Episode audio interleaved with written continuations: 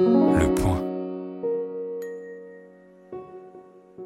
Bienvenue chez Les Contrariantes, le podcast des idées en liberté. Bonjour Peggy. Bonjour Laetitia. Aujourd'hui, nous recevons le psychologue et psychothérapeute Jacques von Rillard. Nous allons parler d'un totem de notre époque, la psychanalyse. Alors Peggy, je te laisse introduire notre invité. Jacques von Rillard, bonjour. Bonjour Peggy. Vous êtes euh, psychologue et psychothérapeute, spécialiste du traitement des troubles anxieux. Vous êtes aujourd'hui professeur émérite de l'Université catholique de Louvain et de l'Université Saint-Louis à Bruxelles, où vous œuvrez à défendre une approche scientifique de l'étude de l'esprit humain et de ses dysfonctionnements. Une orientation qui vous est venue après avoir été euh, partisan et praticien de la psychanalyse d'inspiration freudienne euh, durant plus de dix ans. Euh, vous avez été ainsi membre de l'école belge de psychanalyse, donc la BSPEBP de 1965 à 1979, où vous avez été formé, ou plutôt selon les termes consacrés, où vous avez effectué votre, analyse didactique de 1965 à 69, et vous avez pratiqué la psychanalyse jusqu'en 1979, date à laquelle vous avez démissionné de la BSP-EBP pour devenir celui que vous êtes aujourd'hui, c'est-à-dire euh, l'un des critiques les plus éminents de la méthode de l'oracle de Vienne, comme on surnomme Freud. Et euh, ce qui ne cesse de, contrarier euh, pas mal de monde, et ce qui fait donc de vous un invité parfait pour ce podcast. En 2005, vous avez notamment été co-auteur du Livre noir de la psychanalyse avec Michael Borch Jacobsen, Jean Cotreau, Didier Pleu, sous la direction de Catherine Meyer aux arènes. Et nous vous recevons aujourd'hui pour Les Désillusions de la psychanalyse, qui est un livre paru le 18 novembre dernier aux éditions Mardaga, et qui est une version enrichie et actualisée de votre premier grand coup porté à la, fourmilière psychodynamique, qui, est, qui était Les Illusions de la psychanalyse, paru en 1981. Et donc, sans plus attendre, je laisse Laetitia ouvrir notre entretien. Alors, Jacques von Rillard, vous êtes un psychanalyste défroqué, si je puis dire. Comment s'est passée votre conversion, puis votre déconversion? Et pourquoi dénoncer la psychanalyse au lieu de tout simplement euh, changer de crèmerie? Oui, alors, donc j'ai été formé à l'Université de Louvain à une époque euh, où euh, la psychologie clinique qui m'intéressait était exclusivement euh, psychanalytique, donc on n'avait pas le choix, on ne pensait pas qu'il y avait autre chose. Donc Freud apparaissait à l'époque comme le génie incontestable, enfin celui qui avait vraiment fondé la psychologie clinique. Et, donc il était tout à fait normal de, se former à ce courant. Alors j'ai eu la, chance, d'une certaine façon, de devenir le premier assistant de Jacques Scott, qui était un éminent euh, psychanalyste euh, et qui était également euh, le, président de l'école belge de psychanalyse. Il était ami de Lacan, donc cette école belge était freudo-lacanienne, disons. Et, et donc, j'ai fait ma thèse de doctorat sur la psychanalyse, ce qui implique évidemment de, de lire tout Freud en allemand. Enfin, c'était une exigence de, de, mon patron, donc je connaissais un peu l'allemand, j'ai bien perfectionné. Euh, ça m'a assez bien passionné. Euh, on trouvait euh, dans, les ouvrages de Freud des réponses à peu près à toutes les questions, un peu comme le croyant trouve des réponses à, toutes ces questions dans, la Bible ou dans, dans le Coran. Donc, le, le, changement a commencé à se produire en 1968, qui est une année, évidemment, on commence à, contester beaucoup de choses, mais pour moi, c'était essentiellement parce que mon patron m'a envoyé aux Pays-Bas euh, je suis flamand d'origine et donc euh, parfait bilingue. Et, donc, euh, mon patron m'avait dit allez un peu voir ce que font les Hollandais et ça pourra nous enrichir. Alors, ce qu'il ignorait, c'est qu'aux Pays-Bas, le climat de, de, la psychologie clinique avait complètement changé. Il y avait des assistants qui étaient allés aux États-Unis, qui étaient allés à Londres, et qui étaient revenus avec de nouvelles idées. On parlait de Carl Rogers, on commençait aussi à parler des thérapies comportementales, donc euh, en, 68, et c'est là que j'ai découvert que, par exemple, pour traiter les phobies, il y avait une méthode beaucoup plus efficace que la psychanalyse, c'était la, thérapie comportementale. Donc j'ai assisté à des traitements euh, de phobie euh, d'ascenseur, de, phobie de pigeons, etc. Et j'ai vu que ça marchait bien, qu'il n'y avait pas de, symptômes de substitution, comme disaient les, psychanalystes, mais qui avait plutôt un effet boule de neige. Donc les personnes qui se débarrassaient de, de phobie, notamment de l'agoraphobie, pouvaient de nouveau évidemment circuler, euh, prenaient moins d'anxiolytiques, moins d'alcool, etc. Donc j'ai été quand même très troublé par ce, ce, résultat, mais dans mon esprit, voilà, les phobies étaient quelque chose d'assez particulier, mais pour le reste, quand même, la psychanalyse est restée pendant un bon bout de temps, disons, ma, ma, religion, si je puis dire. Alors, euh, différents facteurs ont joué, euh, je ne vais pas tous les numérer parce que sinon nous allons passer l'heure à cela, mais un facteur qui a eu un, grand effet est la lecture d'un ouvrage exceptionnel de Henri Ellenberger, euh, qui, est traduit en 1975. Et Ellenberger, dans cet ouvrage monumental qui compte près de 1000 pages, fait une histoire de psychothérapie dynamique et il montre bien, alors qu'il est lui-même formé à la psychanalyse, il montre bien qu'au fond, euh, il y a tout un courant de, psychiatrie euh, dynamique, comme il dit, qui a, précédé Freud, et il parle notamment de manière très élogieuse de Janet, il parle aussi euh, de façon positive, de, surtout d'Adler, de Jung et, et d'autres, et montre bien que euh, Freud est loin euh, d'avoir euh, découvert tout ce qu'on attribue à son génie. Donc il y a toute une série d'idées qui, qui, sont déjà dans l'air ou que Freud se contente de, de, reprendre. Donc il y a un problème historique. Freud est manifestement moins original, mais j'apprends aussi dans ce livre avec grand étonnement que Freud a menti au moins pour une histoire, à savoir le cas Princeps de la psychanalyse, le traitement euh, d'Anao, donc qui est considérée comme la, première patiente euh, guérie, ou, oui, guérie, euh, soi-disant guérie par la psychanalyse, non pas directement par Freud, mais par Breuer, son mentor. Et Ellenberg a découvert dans un institut psychiatrique en Suisse tous les, documents qui prouvent que Anao, durant ce traitement, a été de plus en plus mal et que elle a même dû être placée dans un institut psychiatrique. Enfin, Breuer a fini par, par s'en débarrasser pour diverses raisons, notamment la jalousie de sa femme. Breuer la voyait tous les jours et même parfois plusieurs fois par jour. Euh, et elle était devenue morphinomane, elle est de plus en plus mal. Elle, elle a donc euh, été euh, poussée dans, un institut psychiatrique, donc euh, l'Institut des, des Binswanker, où Engelberg a retrouvé toutes les archives et a montré que le cas d'Anao, loin d'être une guérison, était, vraiment une mystification, que c'était, un échec qui avait été transformé en, magnifique réussite. Et donc, ça m'avait fort troublé euh, ce qui fait que Freud, tout doucement, est tombé de, son piédestal. Alors, j'ai gardé aussi des contacts avec la Hollande. J'ai vu que finalement, il y avait euh, une psychothérapie qui marchait quand même mieux, pas seulement pour les phobies, mais aussi pour d'autres euh, troubles. Et donc, progressivement, je me suis détaché de la psychanalyse. Alors, un fait qui a quand même joué aussi, c'est, disons, le, le jargon ou le verbillage de Jacques Lacan. J'avais aussi euh, repris des, Pays-Bas en quelque sorte l'idée que lorsque un discours est obscur, euh, ce n'est pas forcément parce qu'il est profond, mais que ça peut être tout simplement du, charlatanisme.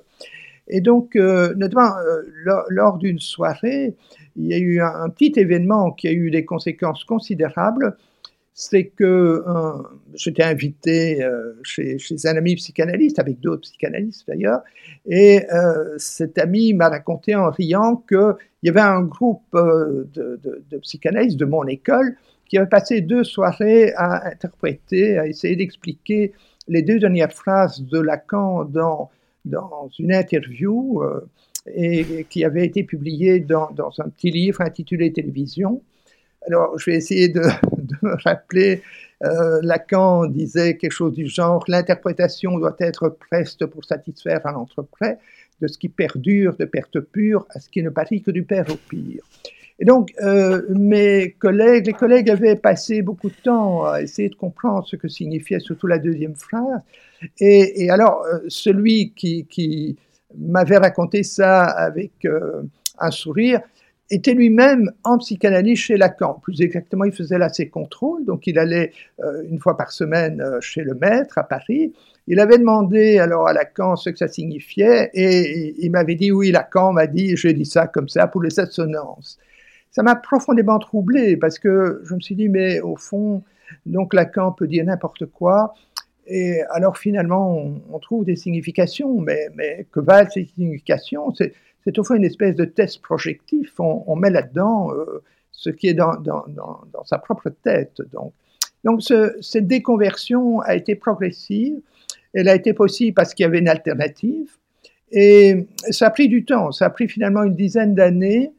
Euh, c'est un peu comme une déconversion religieuse, soit dit en parenthèse d'ailleurs. Euh, j'ai vécu un peu la même chose au niveau de, la foi religieuse. Euh, enfin, ça, c'est une autre histoire. Donc, euh, une méfiance de plus en plus grande pour, euh, disons, la psychologie purement interprétative, compréhensive.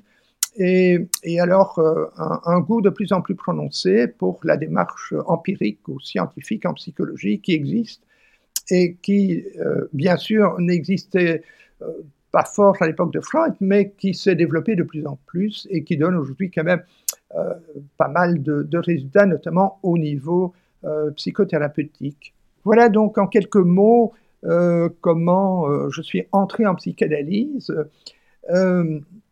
et comment j'ai fini par en sortir. Et en, et en 1981, comment est-ce que la première édition de votre livre a-t-elle été reçue? Oui, alors j'ai j'ai vécu une espèce d'épisode euh, qu'on pourrait qualifier d'hypomaniaque. Comme, je connaissais bien toute l'œuvre de Freud, euh, ça n'était pas trop compliqué de, brusquement changer de perspective. Et donc, euh, tout ce que je connaissais, tout ce que j'avais lu, étudié, approfondi, brusquement, je l'ai vu sous un autre angle, un peu comme, disons, quelqu'un qui qui est versé en religion, qui, a étudié à fond les, Écritures, et qui alors brusquement a la révélation que tout ça, au fond, euh, ce n'est peut-être que de la mythologie. Donc ce livre a été écrit assez rapidement, en, un an, et, donc euh, je n'avais parlé à personne de, de, ce livre, bien que, ayant donné ma démission comme psychanalyste en 79, on savait que, que je ne faisais plus partie, disons, de, de l'association. Mais donc, quand ce livre est sorti, il a fait vraiment l'effet d'une bombe. Et oui, il y a d'ailleurs un. Euh, mais j'étais déjà fort heureusement nommé professeur, euh, donc pas seulement chargé de cours, mais professeur euh, à charge complète à l'Université de Louvain. Donc, je ne craignais pas d'avoir de gros ennuis, même si quasi tous mes collègues étaient encore d'orientation psychanalytique. Simplement, je savais qu'il fallait faire très attention au niveau, disons, au niveau des, mœurs. Hein. Euh, il ne fallait pas qu'on puisse me reprocher, je ne sais pas moi, un comportement euh, inconvenant avec une étudiante euh, ou une mémorante, et qu'il ne fallait pas non plus évoquer des problèmes de, religion, encore que l'université dite catholique est extrêmement tolérante aujourd'hui, enfin l'université de Louvain est extrêmement tolérante quant, à, quant aux croyances des professeurs. Elle demande simplement de ne pas fait du prosélytisme, de l'athéisme. Donc. Mais, mais donc j'ai été un peu prudent. Alors ça m'a évidemment valu des, inimitiés. Euh, dont certains étaient, pénibles à l'époque. D'ailleurs, j'ai fait quelquefois des rêves de réconciliation, notamment avec mon patron, qui a été évidemment furieux euh, de voir. Enfin, bon, je, n'étais plus son assistant, bien sûr, j'étais, devenu moi-même professeur, mais il était quand même furieux de, cette œuvre. Et par ailleurs, alors j'ai aussi gagné des amitiés.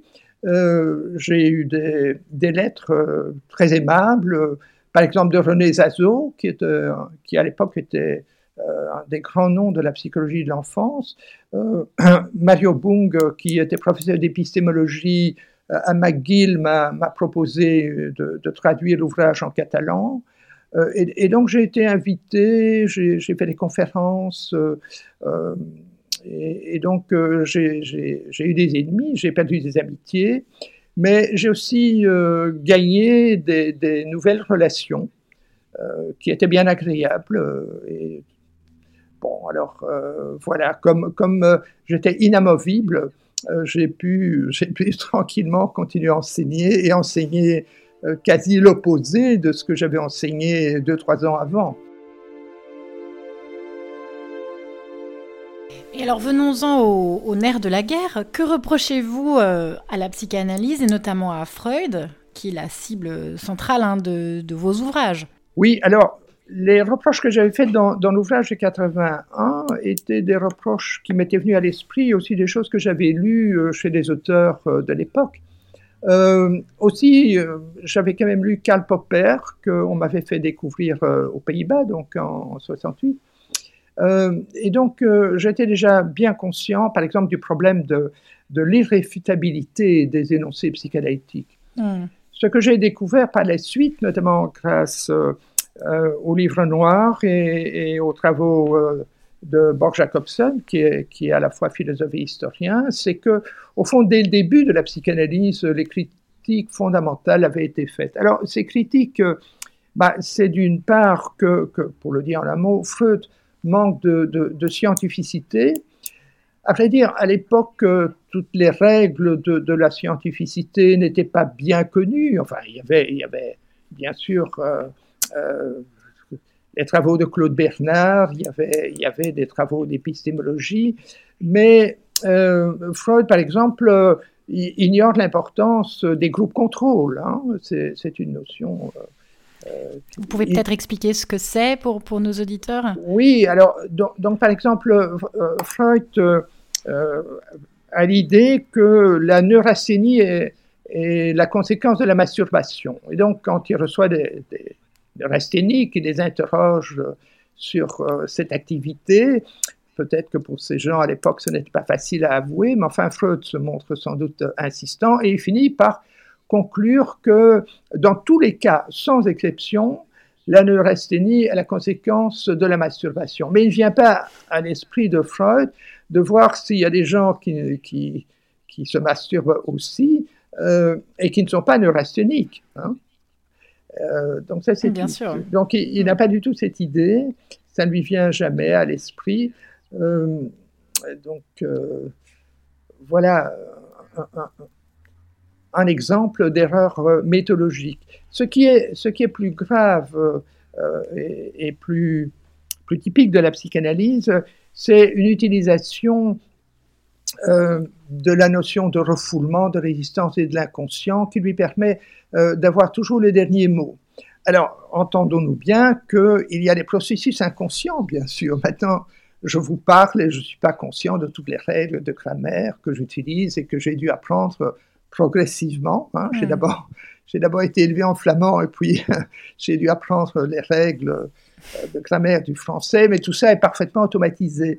Et il est évident que ce, ce que je vous dis dépend aussi de toute une série d'expériences du passé. Donc il est évident qu'il y a des processus inconscients, des influences du passé, etc. Mais le problème avec Freud, c'est qu'il a une façon d'interpréter qui va maintenir en, envers, envers tout et qu'il va alors chaque fois euh, sortir son explication euh, du chapeau de l'inconscient. Donc, hein, si vous n'êtes pas d'accord, c'est une dénégation.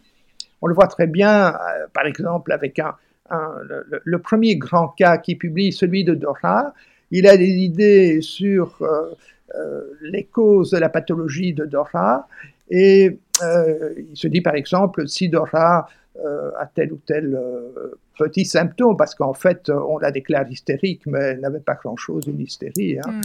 Mm. alors il dit bah, c'est parce qu'elle s'est masturbée quand elle était petite. Alors Dora dit mais non, je m'en souviens pas. Il dit bon, mais ça c'est une dénégation.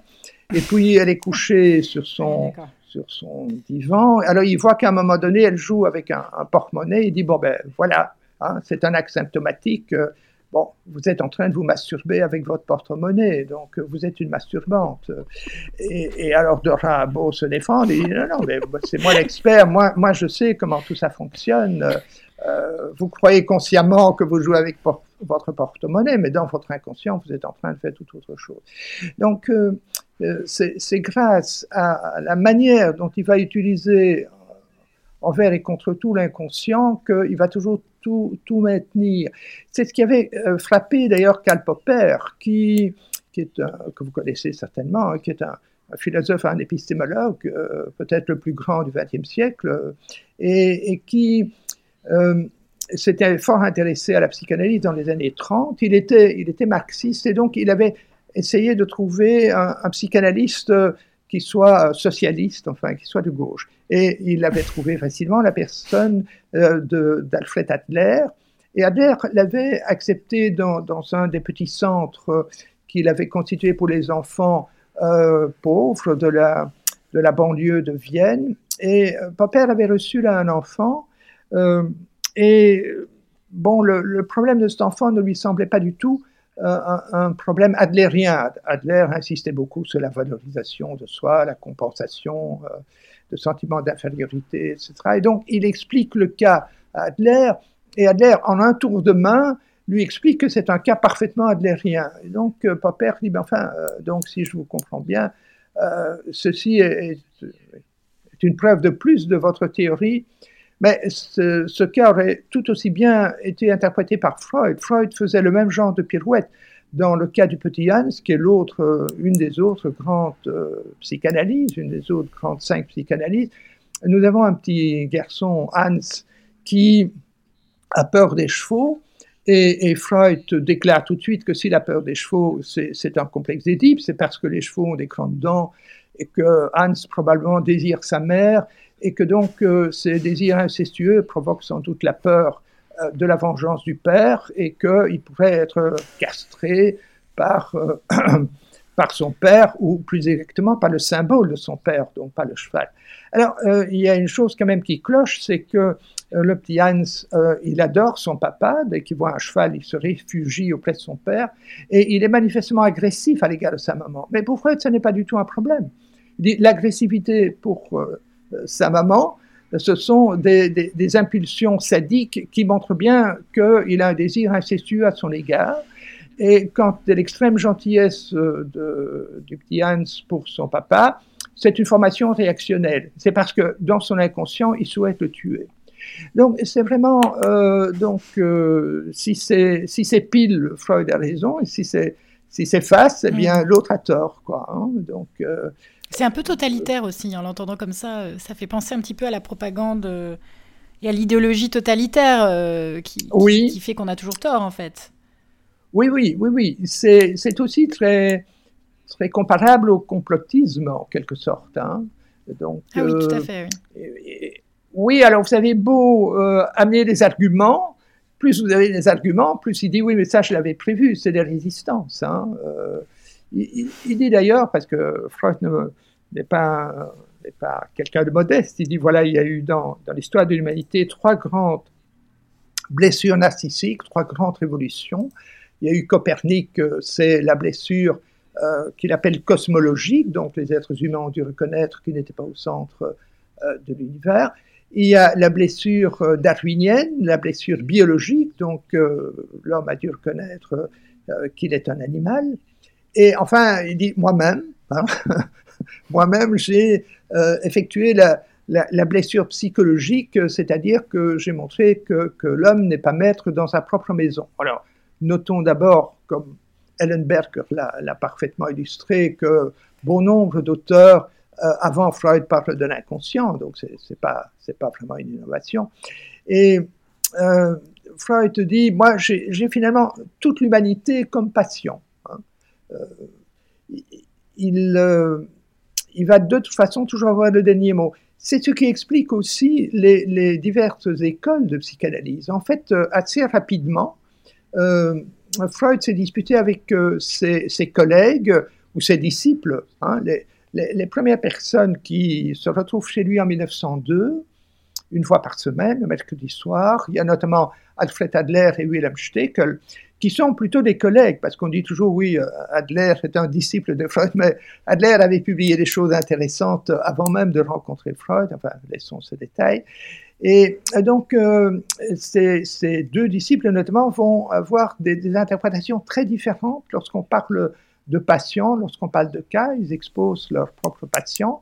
Et Adler, euh, qui avait lu Nietzsche et qui pense que l'essentiel, c'est l'affirmation de soi, la valorisation de soi. Moi, je crois aussi que la valorisation de soi est quelque chose de très important, peut-être plus important que la sexualité. Hein. je ne sais pas si je devais choisir entre ne plus avoir du tout de sexualité et, devenir une ombre que plus personne ne prend en compte, je, je, préférais me passer de sexualité. Hein. Et, donc, ils vont très rapidement entrer en conflit et lorsque Freud se réjouit en voyant en 1907 apparaître d'autres personnes qui s'intéressent à son œuvre, à savoir Carl Gustav Jung et d'autres, Jung va très rapidement aussi se disputer avec Freud parce qu'il trouve que euh, Freud exagère, notamment avec le complexe d'Édipe. Euh, Jung dit, mais enfin, je pense que le bon sauvage préfère quand même une, jeune femme à sa propre mère. Hein. Euh, et, donc, Freud le prend tout de suite très mal. Il dit, c'est une résistance. Euh, ce qui est fondamental, c'est évidemment le désir incestueux. Je disais souvent à mes étudiants, moi j'ai été psychanalysé pendant quatre ans, j'ai fait une didactique à raison de trois séances par semaine, je, n'ai jamais euh, ressenti ou découvert, par exemple, un désir sexuel, incestueux à l'égard de ma mère. J'ai toujours préféré les, femmes plus jeunes que moi, comme, celle qui, la vit avec moi. c'est la preuve. voilà, c'est la bah, preuve. En tout cas, dans mon cas. Peggy, tu es mieux pour faire de la psychanalyse. Ah, oui, donc en tout cas, on peut dire que ce n'est pas universel, hein, ce complexe Et donc, hmm. voilà, ces, ces, euh, ces conflits d'interprétation euh, vont, vont, faire que des écoles différentes vont se créer. Ce n'est qu'à la fin de sa vie Freud reconnaît qu'on peut interpréter de diverses façons un même matériel. Hein. ça il dit assez clairement. Mais euh, pendant l'essentiel de sa carrière, il a, il a une très haute opinion de lui-même. Jung raconte que, que Freud euh, euh, a dit à plusieurs reprises en sa présence que je l'ai pensé et donc ça doit être vrai. Donc Freud est une espèce de, rationaliste au, mauvais sens du terme. Il pense des choses, il croit que donc la réalité est comme il le pense et ne prend pas la peine de vérifier de façon méthodique si l'hypothèse qu'il a formulée euh, se vérifie. Il ne considère pas que c'est une hypothèse, il pense que c'est vraiment la vérité.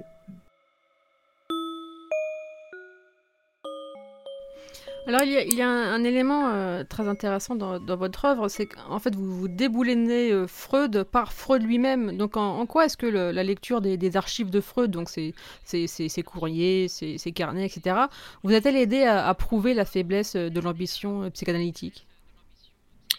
Oui, alors les, principales euh, critiques épistémologiques qu'on peut faire, donc euh, l'irréfutabilité, la généralisation à outrance et tout ça, euh, bon, ça c'est des choses qu'on a assez rapidement compris. Mais ce que les archives de, Freud ont bien montré, c'est l'énorme ambition de Freud. Hein, et, et, donc comment il, a, il a aussi menti concernant euh, des, patients, euh, concernant ces résultats. Alors, euh, bon, en lisant attentivement les œuvres complètes, les œuvres publiées, on voit qu'il y, a déjà des choses qui ne tiennent pas, bien la route, mais les, lettres, et en particulier la, publication des, la publication des lettres à Fliss, dans l'édition intégrale, qui n'est apparue qu'en 1985, euh, je pense, euh, montre alors que, Freud euh, a menti sur ses résultats et qu'il a même inventé des patients. C'est ainsi qu'il il fait une conférence en présence notamment de son ancien professeur de psychiatrie, Kraft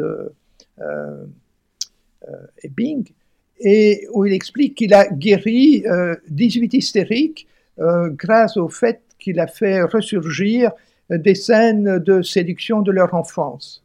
Alors, Kraft et Bing euh, est quand même un peu interloqué euh, du fait que Freud dit que dès que ces patientes ont retrouvé le souvenir, immédiatement ils ont été guéris de leur hystérie. Et donc, il, déclare que ça ressemble un peu à, un conte scientifique. Hein.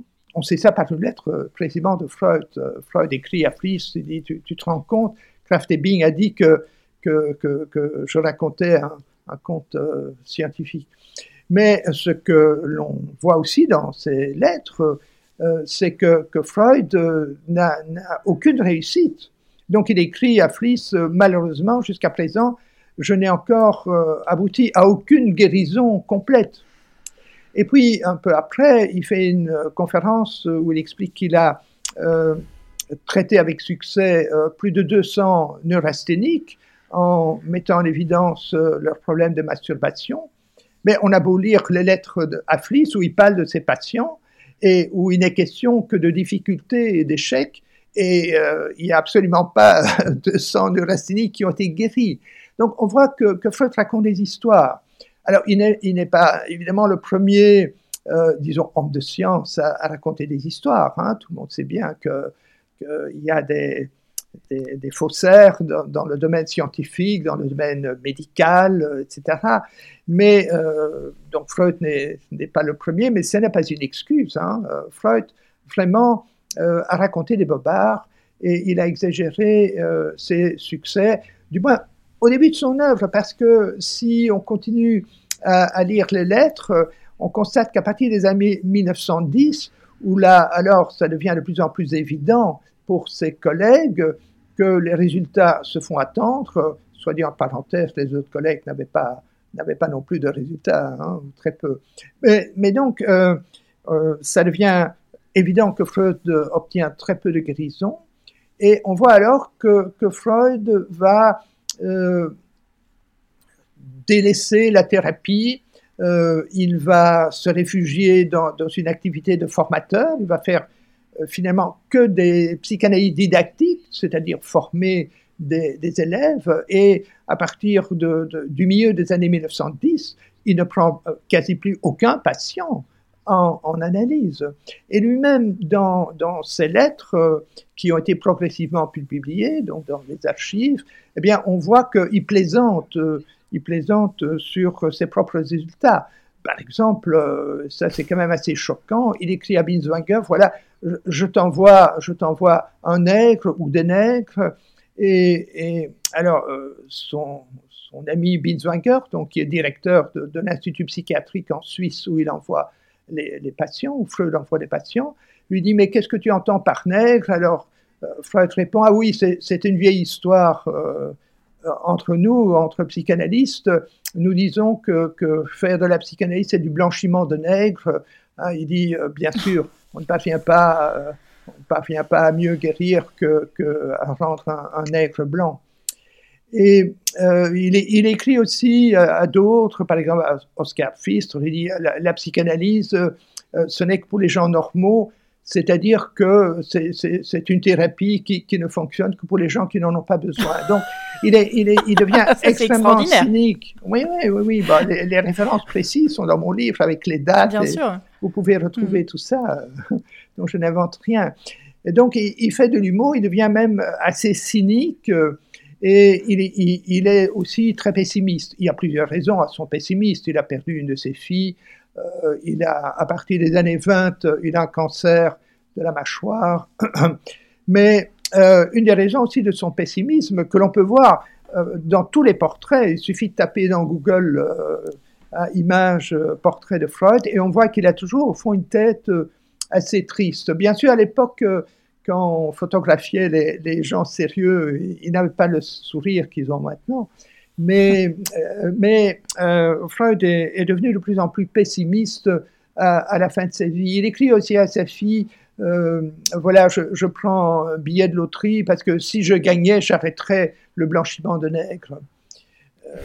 donc voilà, ce sont des choses que l'on n'enseigne évidemment pas aux lycéens quand, quand on parle de Freud, ni même à l'université. Moi, ce genre de choses, je ne le savais pas. Maintenant, mais Jacques Scott et d'autres professeurs qui, enseignaient la psychanalyse quand j'étais étudiant n'avaient pas non plus lu euh, ces correspondances, n'avaient pas lu non plus ces archives, euh, qui, ne sont d'ailleurs que, dévoilées au compte-gouttes. Tout, tout n'est même pas publié actuellement. Alors, euh, vous avez souligné euh, l'absence de scientificité de, la discipline, euh, également celle d'une absence de résultats. Là, on a parlé de, Freud, hein, mais certainement aussi dans, la psychanalyse telle qu'elle se fait. Est-ce qu'on peut dire que Freud savait qu'il était un, charlatan ou alors il était, il était mégalomane? Mais Oui, il faut dire que, que ses confrères euh, ne faisaient pas beaucoup mieux. Hein. Janet, peut-être, quand même, avec notamment des techniques d'hypnose et d'autres, obtenu pas mal de résultats. Mais oui, oh, mégalomane est peut-être un grand terme, charlatan. Ben, un charlatan, c'est quelqu'un qui, prétend pouvoir apporter des résultats qu'il n'apporte pas. Hein, ou c'est quelqu'un qui fait des beaux discours en se targuant d'un pouvoir qu'il n'a pas. Donc, en ce sens, euh, on peut dire que oui, euh, Freud est quand même un petit peu un charlatan. Euh, j'utiliserais bien plus volontiers le mot pour Lacan, celui-là. Je trouve que vraiment, il se paye de mots. Freud avait quand même aussi des, des, résultats partiels et, et, les psychanalystes ont des résultats partiels. D'ailleurs, moi-même, quand j'ai pratiqué la psychanalyse, j'ai eu des, résultats, mais avec des cas qui étaient plutôt faciles. Euh, et, donc, euh, le, simple fait d'être écouté va déjà euh, aider les personnes à, parfois se sentir mieux. Il y a des gens d'ailleurs qui payent tout simplement pour être écoutés, même aussi chez le comportementaliste. Hein. Moi, j'ai eu des difficultés parfois à faire arrêter des thérapies, des gens qui, me payaient en disant ah, c'est tellement agréable de venir chez vous. mais, bon, le problème était grossièrement résolu. Quoi. Il, fallait, il fallait essayer de, de, trouver des, relations amicales. oui, euh, plutôt, plutôt que de payer quelqu'un pour, pour avoir son, son amitié, la bienveillance, la compassion, de l'écoute. Donc il y a euh, une série de, de facteurs qu'on appelle euh, non spécifiques ou communs aux diverses thérapies qui font que, que beaucoup de thérapies marchent. Et c'est le fait d'être écouté, d'être déculpabilisé, de ressentir de l'empathie, de recevoir par-ci par-là des suggestions, d'avoir en parlant hmm. de nouvelles idées, etc. Ce qui fait que euh, il, y a, y, a, des personnes qui incontestablement vont mieux avec une psychanalyse. La, la question, c'est de voir s'il n'y a pas des, des, méthodes qui fonctionnent mieux. Euh, c'est ça la grande question. Euh, les, résultats, on pourrait dire, c'est un peu des résultats placebo euh, qui sont dus donc à, à ces facteurs, mm. bon, à ces facteurs que l'on retrouve aussi dans d'autres thérapies. Alors, parmi les facteurs qui, qui, apparaissent très nettement, c'est par exemple retrouver l'estime de soi, le fait d'être écouté, puisque dans une psychanalyse, vous racontez n'importe quoi, le psychanalyste vous écoute, alors il émet des, petits signaux d'approbation, et etc., et donne dans une explication. Et donc, vous avez quand même l'impression euh, d'être estimé, de dire des choses intéressantes, même si dans la vie quotidienne, personne ne vous écoute, quoi. Alors, euh, comme disait François Giroud, qui a été en analyse chez Lacan, le principal bénéfice, dit-elle, de, de ma psychanalyse, c'est de ne plus rougir de moi-même. Et ça, effectivement, la psychanalyse contribue à, pouvoir davantage euh, euh, exprimer ce qu'on pense, euh, à dire ce qu'on pense, à, s'affirmer, avoir une meilleure image de soi. D'ailleurs, les gens très souvent se vendent d'être en psychanalyse. Hein. Vous avez là, mmh, en France, vous avez Fabrice Lucchini, par exemple, qui n'hésite pas à, dire, notamment dans une émission qui s'appelle Le Divan, il dit Moi, je suis depuis 40 ans en psychanalyse. vous avez très peu de gens euh, parmi les artistes, par exemple, qui disent moi, moi, ça fait 40 ans que je suis en psychiatrie, quoi. Hein, je suis un, que je prends des, des, psychotropes. Mais dire voilà, je suis en psychanalyse. bon, euh, Madame Sarkozy aussi se vend d'être depuis plus, plus, de 10 ans en psychanalyse. Elle dit c'est ma vie. Hein. Dans une interview au magazine Psychologie, elle dit c'est ma vie la psychanalyse. Euh, plusieurs fois par semaine, je me retrouve sur le divan. Donc il y a, là un, bénéfice, si vous voulez, au niveau de, la confiance en soi, ou, si vous préférez euh, un terme un peu euh, péjoratif, de narcissisme. Euh.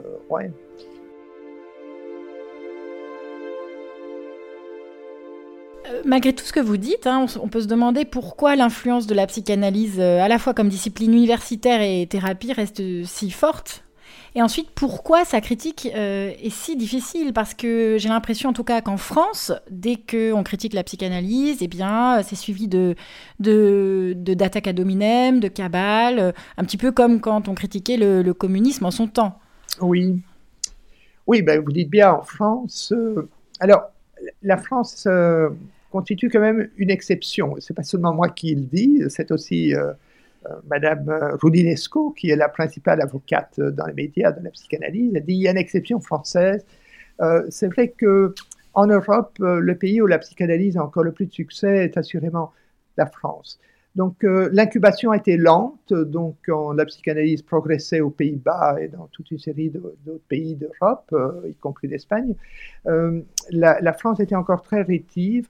Et puis à partir des années 60, 50, 60, alors il y, a, plusieurs explications. Je pense que les deux principales, c'est tout d'abord l'effet Lacan euh, c'est-à-dire que ce personnage haut en couleur, euh, extrêmement intelligent et, d'une culture euh, absolument phénoménale, il, a, il a réussi en quelque sorte à, oui, diffuser très largement la psychanalyse et à en quelque sorte mettre sur pied, je pourrais dire presque, pas une armée, mais en tout cas une, une quantité importante de psychanalystes.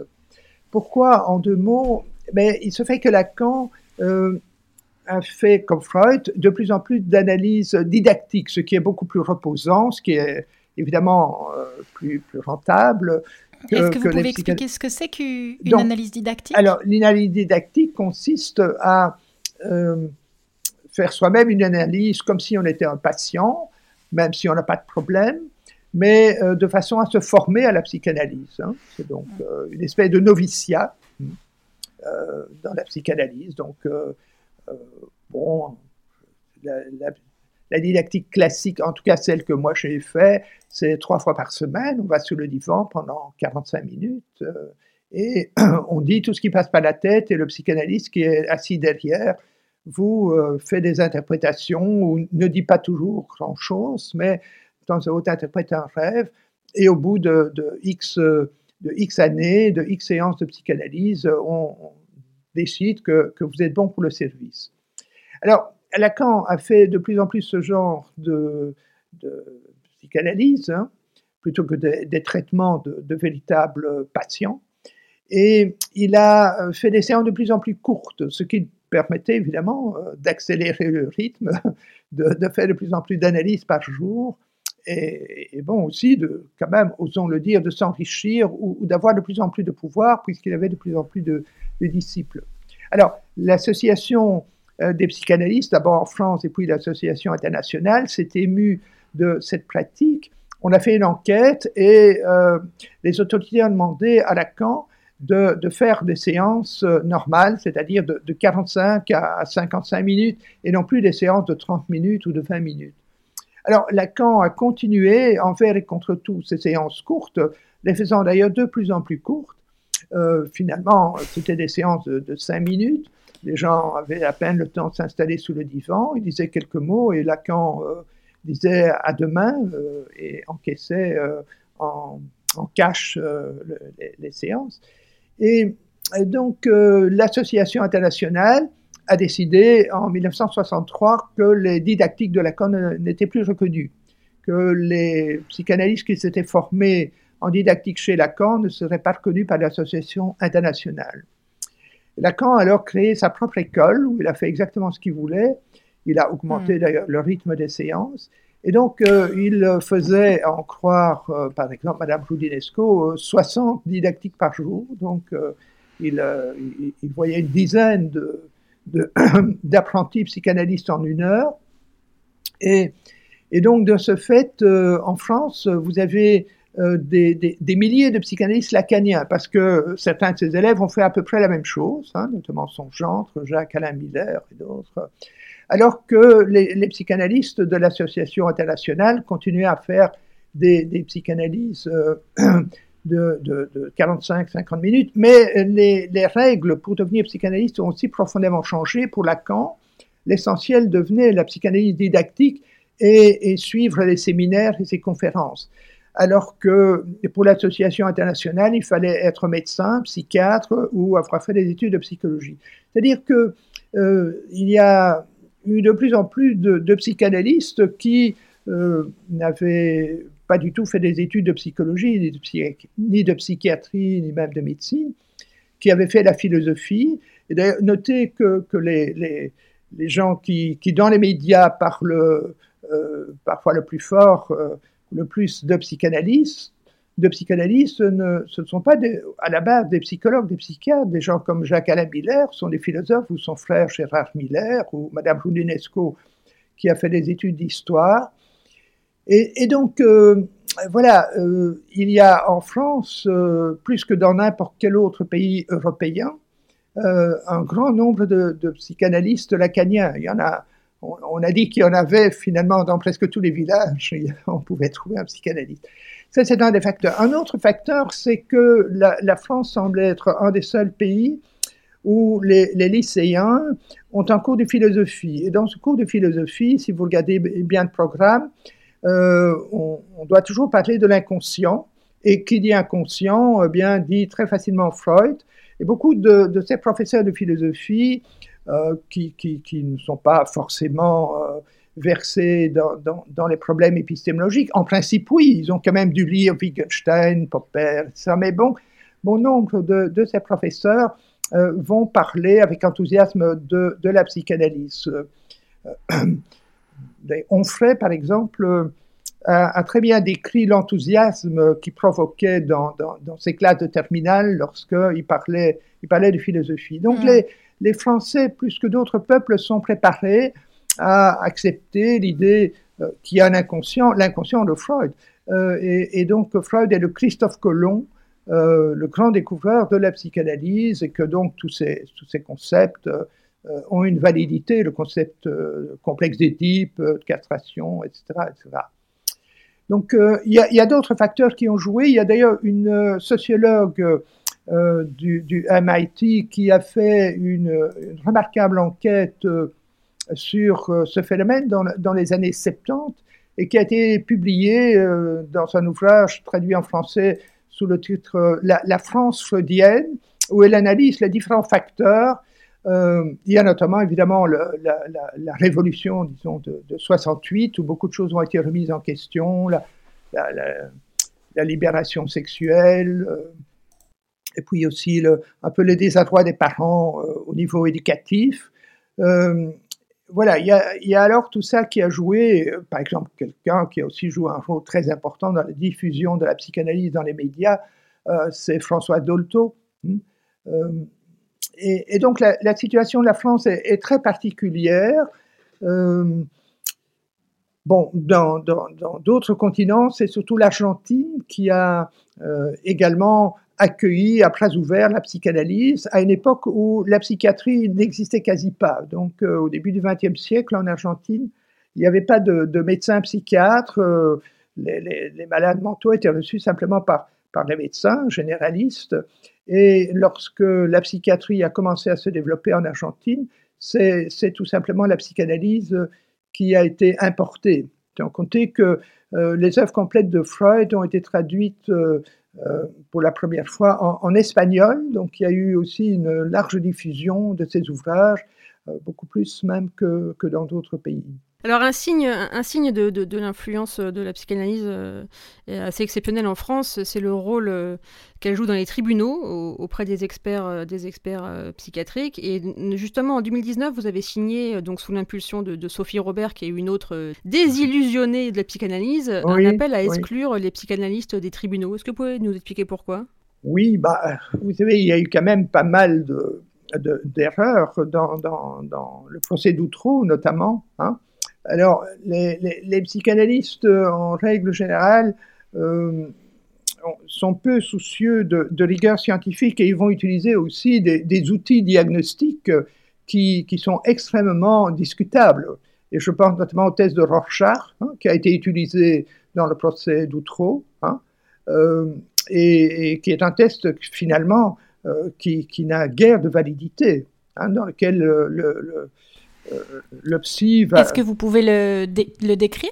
Oui, alors c'est le célèbre euh, test des taches d'encre. Hein. Donc, euh, Rorschach, qui était un psychanalyste euh, suisse, a imaginé faire un test avec des, taches d'encre. donc, il, a mis de l'encre sur un papier, il l'a plié en deux et on a des taches. Et alors, on demande à à, la personne, au patient ou au prévenu, peu importe, de, de, faire, de, de dire ce qu'il voit dans ses tâches. Alors, il est, évident que si, si, si, vous êtes obsédé sexuel, vous allez, vous allez fatalement y voir des images sexuelles. Hein. Moi, je me souviens d'un Rorschach que j'ai fait passer, j'ai fait passer ce test des, dizaines ou des centaines de fois quand j'étais jeune assistant, et notamment à quelqu'un qui avait des obsessions sexuelles. à toutes les images, il en sortait une. Mais ce n'était pas nécessaire de faire passer le test, évidemment. Donc, euh, c'est évident que quand les gens sont, sont vraiment euh, psychiatriquement très atteints, ils, ont des, réponses au Rorschach qui sont tout à fait loufoques mais euh, ce n'est pas nécessaire. Mais ce qui est plus grave, c'est que avec des gens qui, qui n'ont pas des pathologies évidentes, hein, que, vous que vous ne repérez pas dès que vous parlez avec eux, eh bien, c'est que le, psy, avec ce test, il va euh, diagnostiquer bah, des, tas de choses soi-disant dans l'inconscient. Il dira, voilà, il a un complexe de castration, il a encore ceci, il a... Il le complexe d'Édipe ou que sais-je. Euh, or, euh, tout ça, c'est quand même euh, hautement fantaisiste.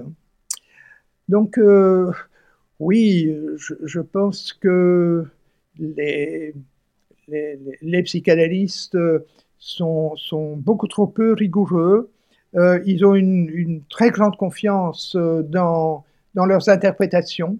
Ils font des interprétations euh, comme ça sauvage. Euh, et on m'a raconté, mais je ne sais pas si l'histoire est vraie, euh, on me l'a raconté en tout cas comme étant vrai, que euh, un, psychanalyste qui devait au, pour, pour, le tribunal voir si un, une fille avait, avait subi une, des attouchements sexuels, et, et, donc, elle avait dessiné un perroquet et le psychanalyste a dit non, il n'y a, a, pas de problème parce que manifestement, ce qu'elle a dessiné montre que le père est OK. Hein, perroquet. Euh, je ne ah sais pas si c'est vrai, mais en, en tout cas, c'est, disons, vraisemblable, puisque euh, Freud déjà joue avec les mots, hein, euh, mais Lacan, alors, il a, il a fait de, de, de disons, de, de, ce que Freud appelle l'interprétation par mot-pont, euh, donc par, par, jeu de mots. Il a fait un véritable gadget herméneutique. Euh, hein, et donc, si, si en psychanalyse, euh, vous, si vous dites à un psychanalyste ne me prenez pas au mot, il dira oui, hein, vous avez peur mm. parce que dans, hein, vous sentez peut-être que vous êtes homo. Hein, donc, il y, a, il y, a, toujours. C'est pour ça que. les, les... c'est extraordinaire. Oui, oui, les, les, les repas entre psychanalystes. oui. Elle n'est pas de toi, celle-là, non Je sais pas, je crois qu'il y en a un film. Je, souvent, je la, souvent, je la sors. oui, donc je pense qu'effectivement, euh, euh, les, les, psychanalystes euh, bon, sont, sont, quand même euh, souvent des gens dangereux. Ah oui, à ce point-là bah, ils, ils, font des interprétations, mm. ils font des interprétations et ils y croient absolument. Crois qu'une des différences entre un psychologue scientifique et un, psychanalyste classique, c'est que le psychologue fait aussi des interprétations. Hein, euh, lui aussi, à partir de divers indices, peut dire voilà mon mais lui il dira mon hypothèse est que, alors que le psychanalyste dit voilà c'est ainsi.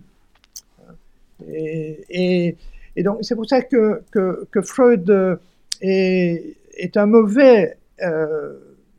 Hein, on peut dire voilà il a fait de l'herméneutique, mais c'est un mauvais herméneute parce que il euh, pense toujours que, que, son explication est la bonne.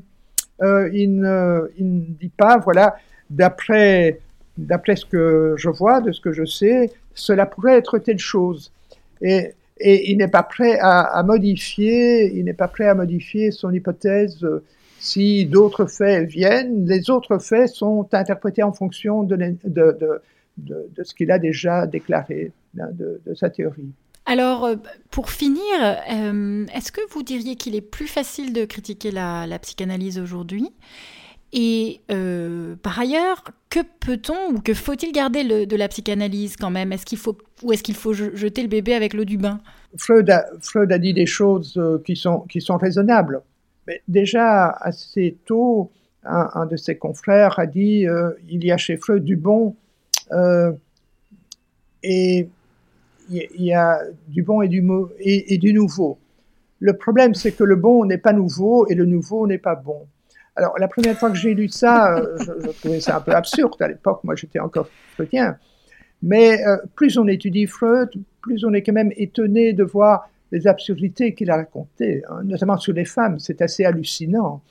Euh, il dit voilà, les femmes ont inventé le tissage pour cacher leur absence de pénis, etc. Hein. Il dit aussi voilà, les, fétichistes sont, des hommes qui, qui, ont une, panique terrible de, la castration.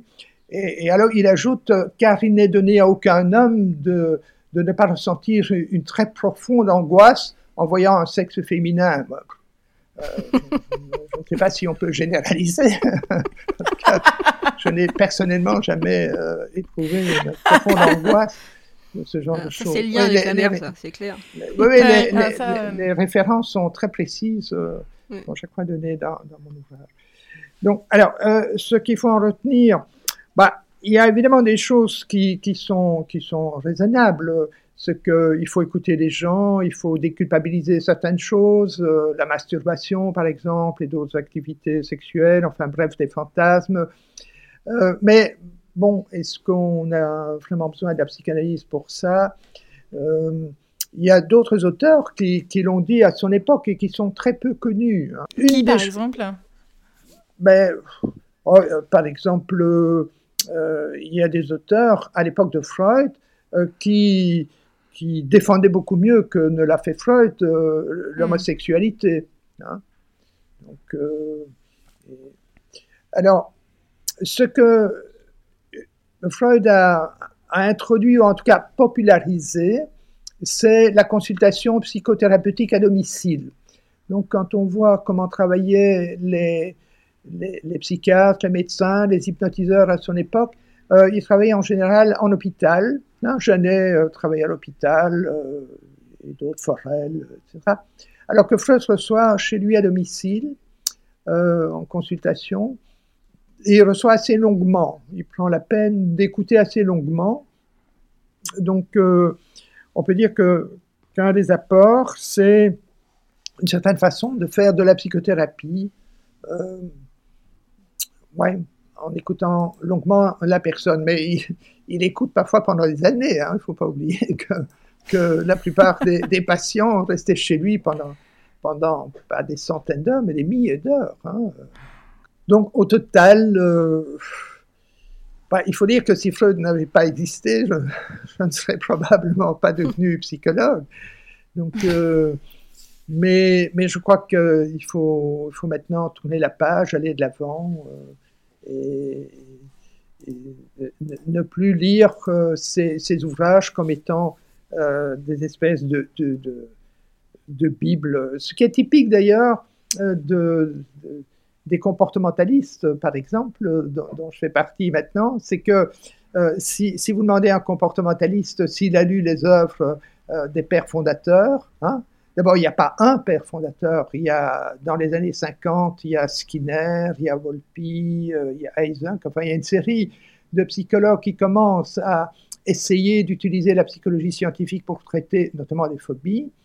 Euh, mais il n'y a plus personne qui lit ça. Ces, œuvres ne sont pas du tout euh, euh, examinées en séminaire, commentées mot à mot, alors que dans toutes les écoles de, psychanalyse, en tout cas classiques, freudiennes, eh bien, on vous fait lire Freud mot à mot, on les commente à l'infini.